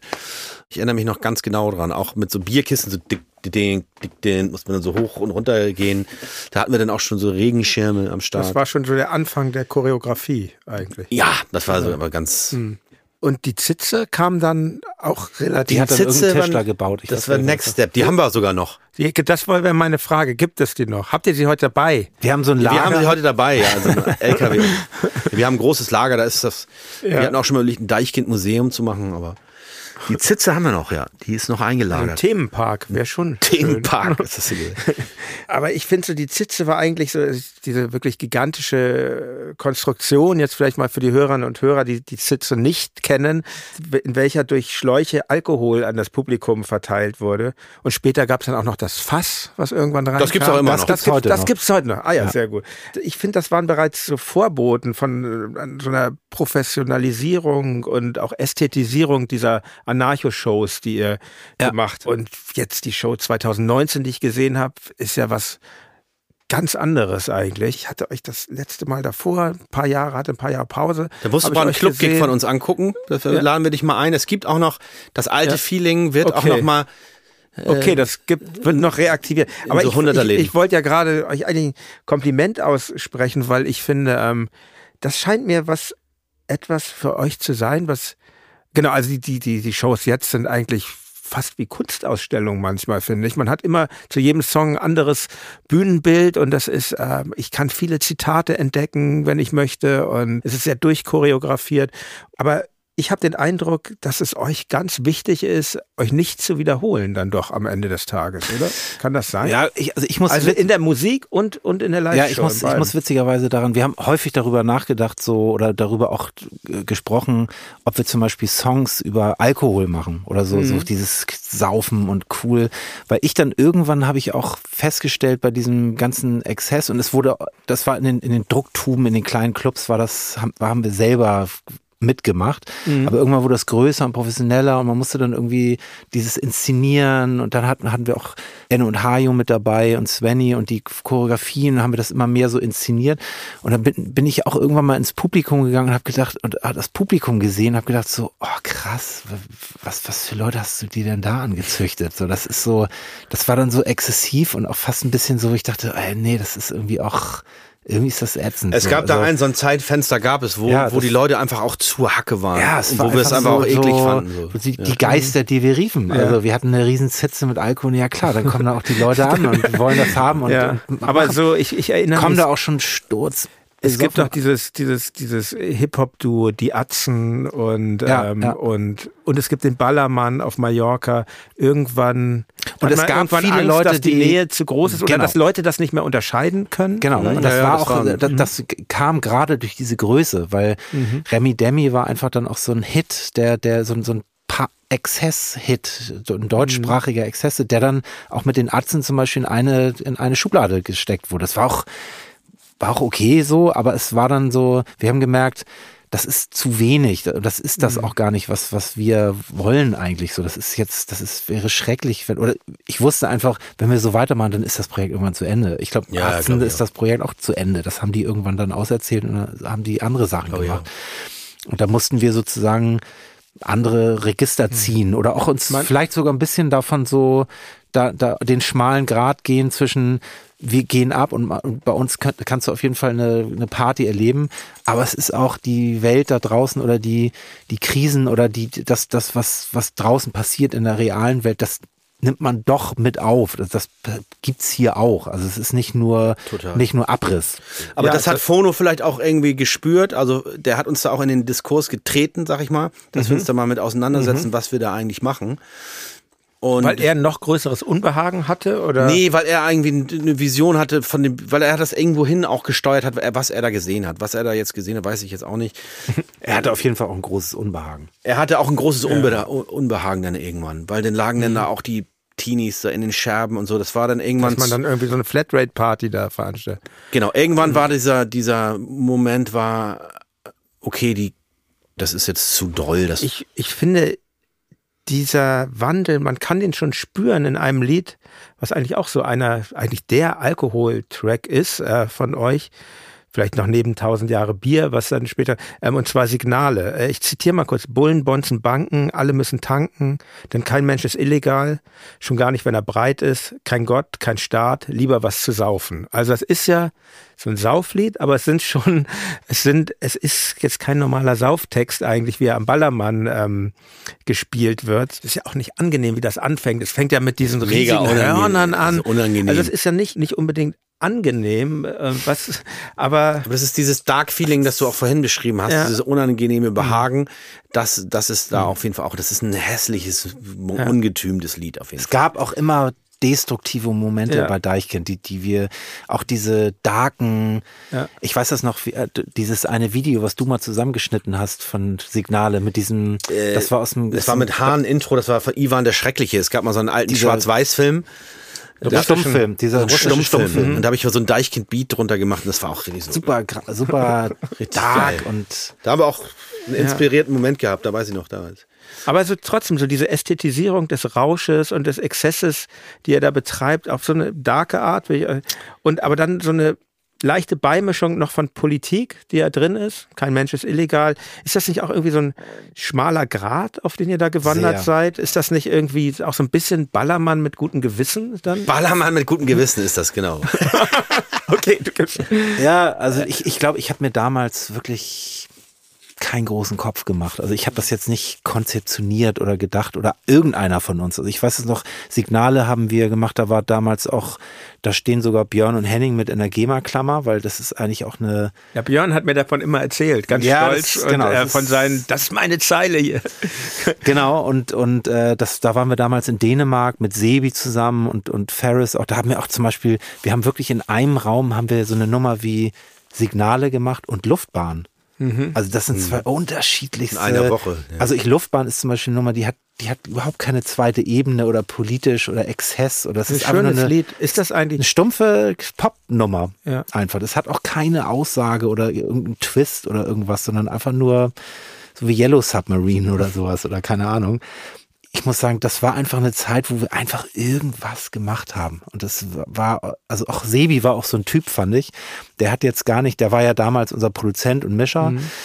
Und schon auch, auch so eine spezielle Rolle, die er gespielt hat. Ja, also er, er war, er war FOH-Mischer, also er, ja. für die Hörerinnen und Hörer, er war bei den Konzerten derjenige, der ja. sich um den Sound gekümmert hat, aber auch hat die Alben produziert und eigentlich auch von Anfang an dabei? Ja, war, wir waren ja ursprünglich, war, war ja Andreas Herbig, äh, mhm. unser Produzent, das war damals ein Freund von meiner Schwester und der hat uns beide zusammengebracht, Sebi okay. und mich. Da kam er damals aus, aus, aus, Flensburg.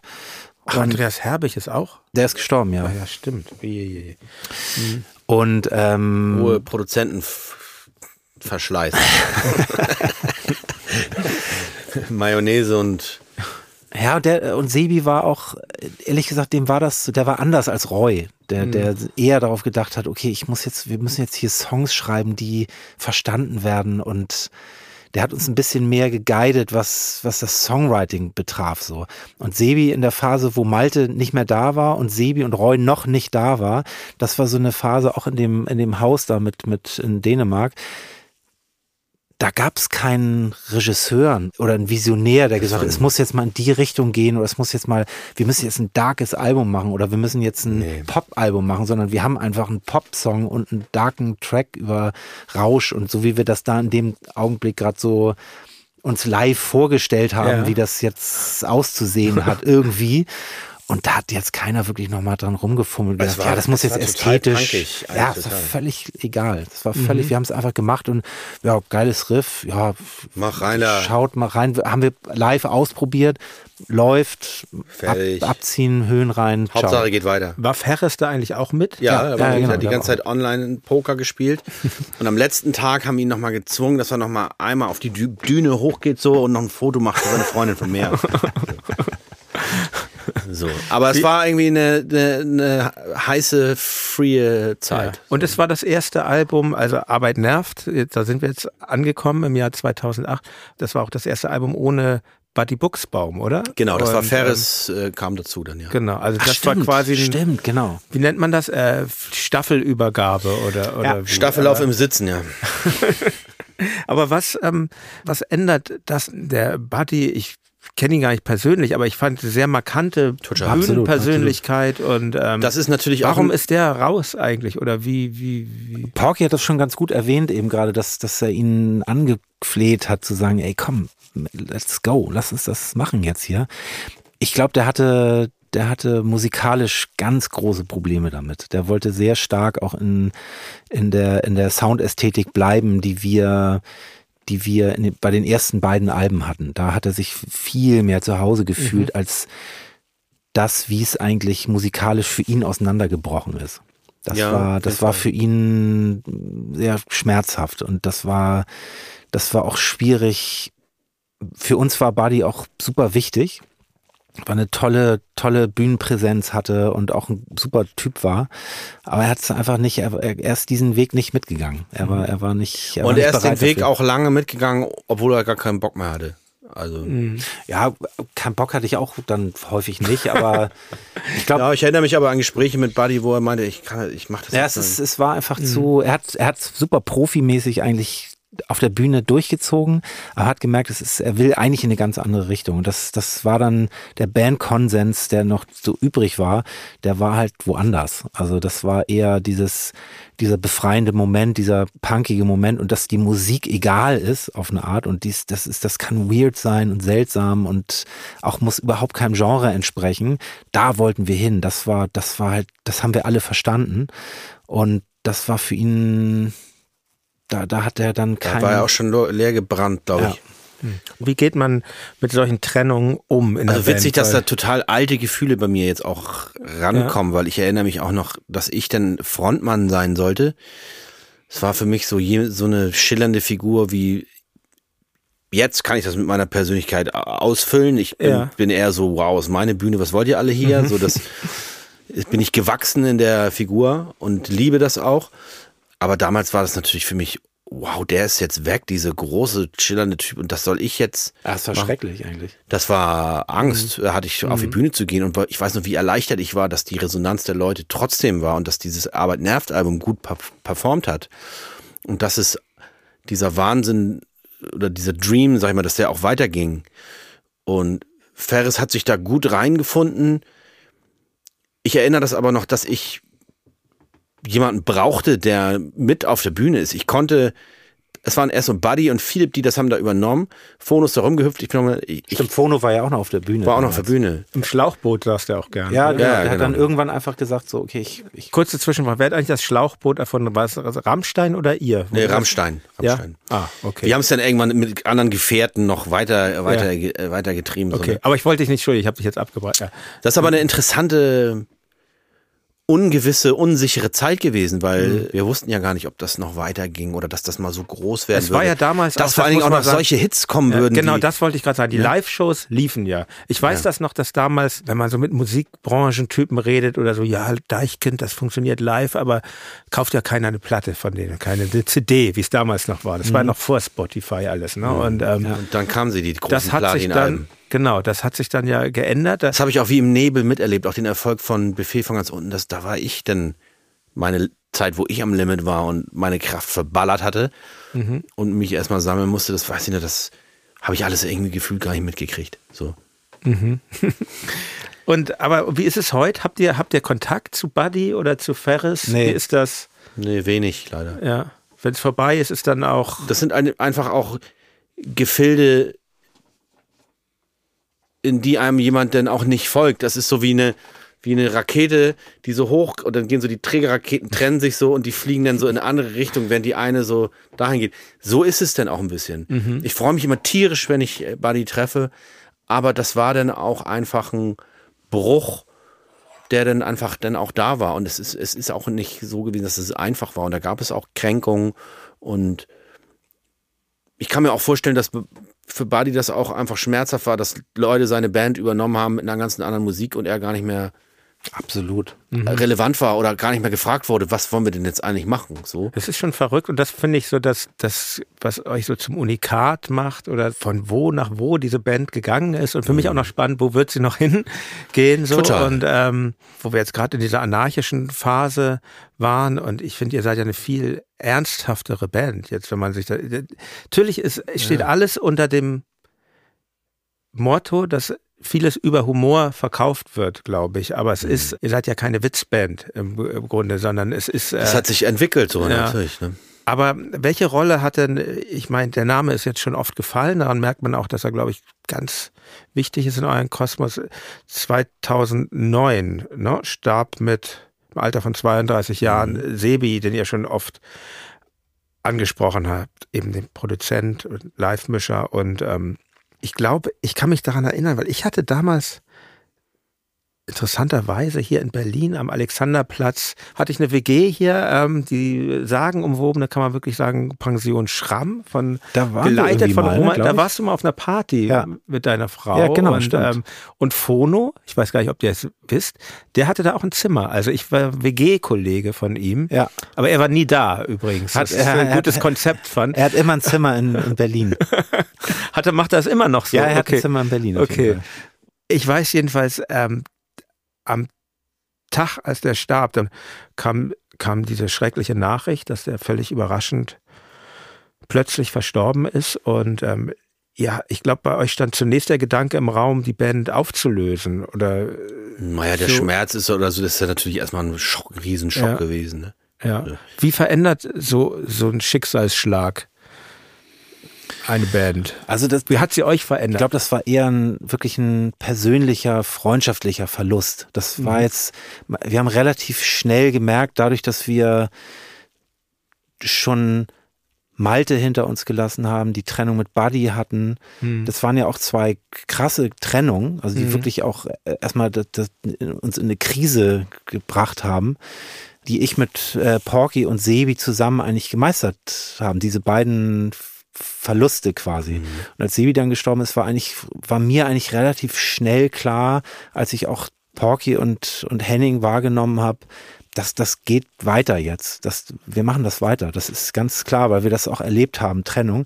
Aber natürlich war es persönlich. Ich habe ich hab mit Sebi zusammen, mit meiner damaligen Frau und mit, mit, äh, mit seiner Frau zusammen in einer in einer WG in Ochsenwerder außerhalb von Hamburg gewohnt oder haben wir so ein Haus gemietet, wo wir auch das Studio hatten.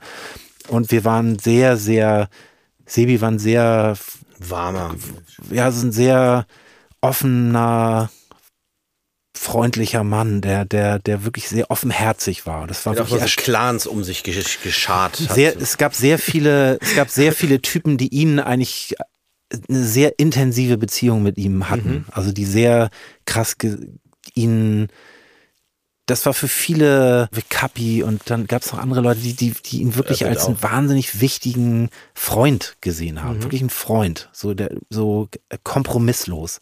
Und das habe ich auch für mich so erlebt, Porky genauso. Und das, das war, das war hart. Aber ich glaube, das Deichkind-Ding, das war schnell klar, wir haben das natürlich gesagt, weil wir natürlich auch irgendwie erst erstmal verunsichert waren, sagen, okay, wir müssen jetzt erstmal klarkommen und, und wir wissen nicht, wir wissen jetzt nicht, ob das jetzt weitergeht oder nicht. Und mhm. da wollte ich jetzt auch nicht sagen, ja, pff, ja klar machen wir weiter. Das war ja auch erst, wir mussten das ja erstmal irgendwie verstehen, was da, wie das jetzt vonstatten geht. Aber genau, dadurch, dass, dass wir schon diese Trennung hatten, war das da dann klar, dass wir da weitermachen und genau. Also ich hatte ja am Anfang darüber geredet, dass ich Respekt davor hatte, diese Lücke von Buddy zu füllen. Mhm. Und das war für mich dann immer, Sebi stand immer im FOH. Und wenn ich auf die Bühne ge gegangen bin, hatte ich ihn immer da hinten.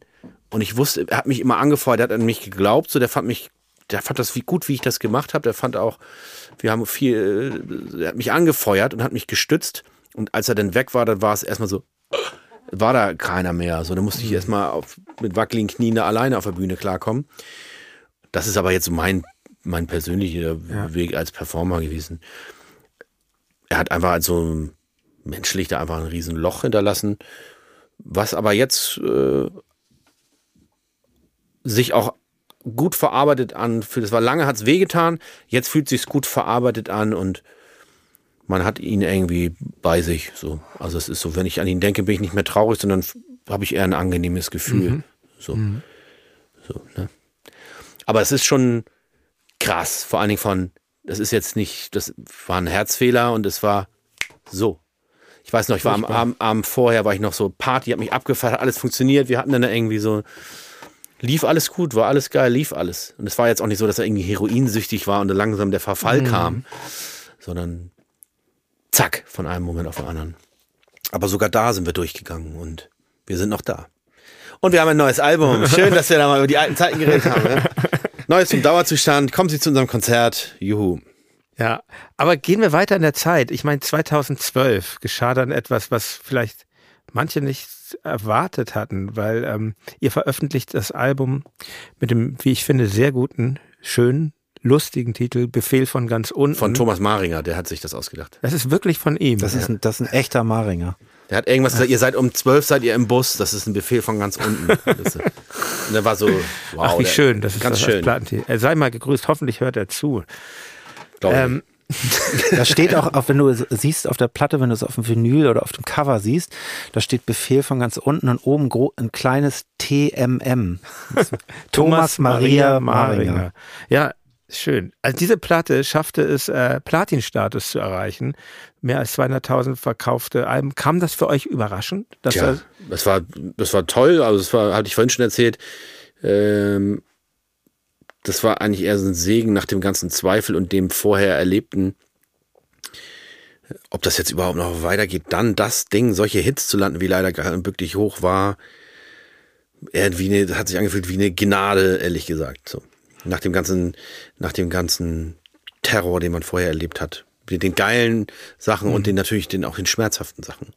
Was glaubt ihr, wie es kommt? Das ist eine doofe Frage jetzt an die Künstler selber. Aber habt ihr, habt ihr vielleicht trotzdem, habt ihr eine Theorie, warum, warum das diesen kommerziellen Durchbruch brachte? Also mich hat es witzigerweise, also ich, ich kann jetzt nicht sagen, dass wir jetzt, dass ich wusste, dass wir jetzt so erfolgreich werden, aber ich, ich fand's gar nicht so überraschend, ehrlich gesagt, weil wir auch schon zu Zeiten von Arbeit nervt, das war ja eigentlich das schlecht verkaufteste Album von uns irgendwie auch. Aller Zeiten. Aber äh, weiß ich gar nicht, auch mit Aufstand Schlafenland auch nicht mhm. so ein mhm. Verkaufsschlager. Aber es hat sich halt die Zeit, auch als wir die Diskursoperette gemacht haben, derzeit sind wir auch aufgetreten. Wir hatten ja Live-Auftritte mhm. und es wurde immer größer. Es wurde immer größer, immer größer. Immer mehr Leute sind gekommen. Wir haben fettere Touren gefahren. Wir sind Festivalgagen, sind höher gegangen. Wir waren immer erfolgreicher. Und deswegen wirkte es so, bei, bei der Plattenfirma wirkt das so, ah, die sind durch, Arbeit nervt, die Platte, ja, was ist da drauf? Keine Ahnung, das, das verkauft sich nicht irgendwie. Und, und wir hatten damals auch das Glück, dass wir, also mit dem Befehl von ganz unten, mit dem Album, das war das letzte vertragliche Album mit, mit Universal. Und wir sind danach dealfrei gewesen. Das war ja auch nochmal so eine zufällige Fügung, dass wir ja. nochmal im Glück waren, dass wir quasi eine eigene Plattenfirma gründen konnten, weil wir, kann, weil wir vertragsfrei strategisch waren. Strategisch sehr guten Moment. Dann, kann, kann man so sagen so. Und so ein, so ein Hit wie leider geil, weiß man das eigentlich dann? Nee, das nee, nee, also genau, wir hatten, ich, ich weiß ja sogar noch, dass wir, dass wir damals hat, das war das erste Album mit Roy. Wir hatten ja mhm. sozusagen mhm. neun Produzenten mhm. und der hat seinen Job wirklich ernst mhm. genommen. Der war fresh und neu und hat das, kannte alle Leute aus Berlin, der war sehr, sehr verquickt mit, mit den Produzenten von Seed und Peter Fox, der kannte die alle und der hat mich ja dann quasi auch, als ich nach Berlin gezogen bin, an die Hand genommen und ich habe ja meinen Produzenten quasi verloren, der gestorben mhm. ist und äh, der wollte sich ein neues Studio bauen und hat mich gefragt, ob ich da nicht mitmachen will irgendwie, ob wir das nicht zusammen machen wollen und das war dann sozusagen diese diese Fügung mit ihm, der das sozusagen wirklich produziert hat und nicht nur gemischt und aufgenommen mhm. und engineert, sondern wirklich auch gesagt hat, so Rick Rubin mäßig auch darauf geachtet hat, was was macht Deichkind aus? Was ist das Gesamte im Blick haben, das ist glaube ich so ganz wichtig. Ja, was ist das Alleinstellungsmerkmal von mhm. denen? Was ist jetzt nicht irgendwie der powervollste Song, sondern irgendwie was was was was geht so, was was ist da so das der Kern von denen? Und das hat er sehr gut draus gearbeitet, so da hat er wirklich einen großen Teil dran gehabt an diesem Erfolg auch, dass er das wirklich so so uns gesehen hat und und wir da das war eine super Fügung mit ihm einfach. Aber da, hast du dich gar nicht gewundert darüber? War das Wie war denn das? Ich kann das nee, ich habe mich, ich habe mich, ich habe mich positiv, ich habe mich gefreut. Also mhm. ich fand, aber es war eher so, ja, da, da, da gehören wir hin. Das, das ist, so okay. ist das. So, ja. das habe ich. Ich meine, ich glaube, die Texte spielen auch eine Rolle. Diese, die, die Musik natürlich auch, aber die, ich meine, die Texte sind zwar immer noch witzig, aber manchmal auch ganz schön bitter. Ich kann ein kleines Zitat aus Leider Geil. Kleine Kinderhände nähen schöne Schuhe. Meine neuen Sneakers sind leider geil. Und dann, was ich total witzig finde, danach, in diesem Text hat sich gar nichts gereimt, hat niemand gemerkt, leider geil. und ähm, aber wie fühlt sich das denn an, wenn ich glaube, dass der Titel ist Jugendwort des Jahres in Österreich kurioserweise. 2012, was zehn Jahre her ist, ne? Also wir sind ja mittlerweile ja. auch haben Boomer-Status mittlerweile. Ja. Und äh, ähm, haben wir alle, ja. Haben wir alle, ne? Aber, Aber ich weiß, äh, du, du, fragst, ob wir das wussten, zum Beispiel, so mit Leider Geil zum Beispiel. Ja. Das, das wusste ich nicht. Also ich fand ja. den, ich fand das immer witzig, die Idee mit Leider Geil, da kam ja Geron Klug mit um die Ecke. Das, wir hatten eigentlich das Album schon, die Songs mhm. geschrieben. Einer aus eurem Umfeld in Hamburg, wichtige Person. Genau, auch, der die, hatte die Hanseplatte gemacht. Mit, der euch, mit dem ihr zusammen schreibt. Mhm. Genau, der, der, ja auch, der ja auch mit mhm. Fraktus viel unterwegs ist, mit Rocco Schamoni und mhm. so. Und ich habe noch nach Songs gesucht und, und dann hat er mich irgendwann angerufen und mir so drei Songtitel gesagt. Mach doch mal, mach doch mal einen Track, der leider geil heißt. Und dann habe ich das, habe ich so gedacht, okay, das ist eine witzige Idee eigentlich war schon Abgabeschluss, songmäßig. Und dann habe ich aber mich noch ins Studio gesetzt und Beat geschraubt und dann leider geil und dann so zwei, drei Ideen gehabt dazu. Und dann haben wir angefangen, Porky und ich und wir alle da zu schreiben, wirklich auch so diese ganzen Sachen da aufzuschreiben. Ist das eigentlich ein Extrakt? Also es sind ja häufig auch auf dem neuen Album wirklich sehr lange Ketten. Ketten. Ketten und ist das eigentlich dann wirklich alles, was da ist, oder ist eigentlich noch viel mehr also da? Wenn, wenn du da jetzt, also bei ja. Kids in meinem Alter, das ist alles, ja. was da, da, da, das war eigentlich elf Minuten lang der Track, aber wir haben es auf fünf Minuten runtergegeben. Das ist doch der, wo du irgendwann lachst, du lachst. Genau, genau, genau, genau, genau. Roy hat auch noch so einen kurzen Lacher, glaube ich, mit drin. Auf jeden Fall weiß ich noch bei Leider Geil, dass wir damals, dass Roy gesagt hat, Mensch, frag doch mal, so featuremäßig, frag doch mal Tobi und Bo, ob die Bock haben, da mitzumachen. Und dann weiß ich noch, dass wir das Bo vorgespielt haben, leider geil. Und dann hat er gesagt so, habt ihr noch einen anderen Track? Wie? Weil er das. Er er fand's nicht, er fand's nicht gut oder oh, was? was zu trinken. Ja, ja. Da haben wir Roll das Fass rein mit den beiden gemacht. Aber Roll das Fass rein ist auch geil. Ist aber auch eine sehr schöne Nummer. Ja, auf jeden Fall. Also es war zumindest, äh, habe ich euch im, im Docs gesehen, als dann wirklich dieses Fass reinkam und das mit diesem Track, musste ich schon sehr lachen, muss ich schon sagen. Aber ich meine, es, es sind ja manche Songs Bück dich hoch ist ja zum Beispiel auch der, der andere Hit. Ne? Riesenhit ne? gewesen auch. Ja. Und ist ja durchaus ein ernsthaftes Lied, was, was, was unsere neoliberale Gesellschaft sehr kritisch betrachtet. Aber es wird bei euch schon immer über Humor verkauft. Ist das nicht manchmal auch anstrengend, immer witzig sein zu müssen? Mhm. Also es ist, ein Vers das ist auch sich ist aber verstecken. Eine, ist eine Flucht nach vorne auch. Ja. Klassenkasper-Style. Klassenkasper-Style. Das ist ein typischer Porky. Hier bringt er die Probleme, die der humoristische Aspekt von Deichkind mit sich bringt, mit einer einzigen Vokabel prägnant auf den Punkt. Selbstkritisch und akzeptierend zugleich. Und an dieser Stelle endet auch mein erster Teil dieses Gesprächs mit Deichkind. Weiter geht es dann im zweiten Teil, der auch bereits online ist. Dort sprechen wir über ihr aktuelles Album Neues vom Dauerzustand. Wir sprechen übers Jodeln und darüber, wie grausam die Natur sein kann. Wir sprechen über das letzte Konzert von Deichkind zu Beginn der Pandemie, bei dem auch ich zu Gast war, und darüber, was die Zwangspause in der Band ausgelöst hat.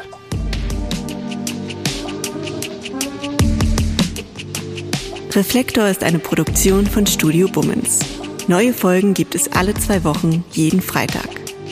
Wenn ihr Feedback oder Fragen habt, schreibt uns an reflektor.studio-bummens.de. Und wenn euch diese Folge gefallen hat, freuen wir uns, wenn ihr sie an eure Freundinnen und Freunde weiterempfehlt.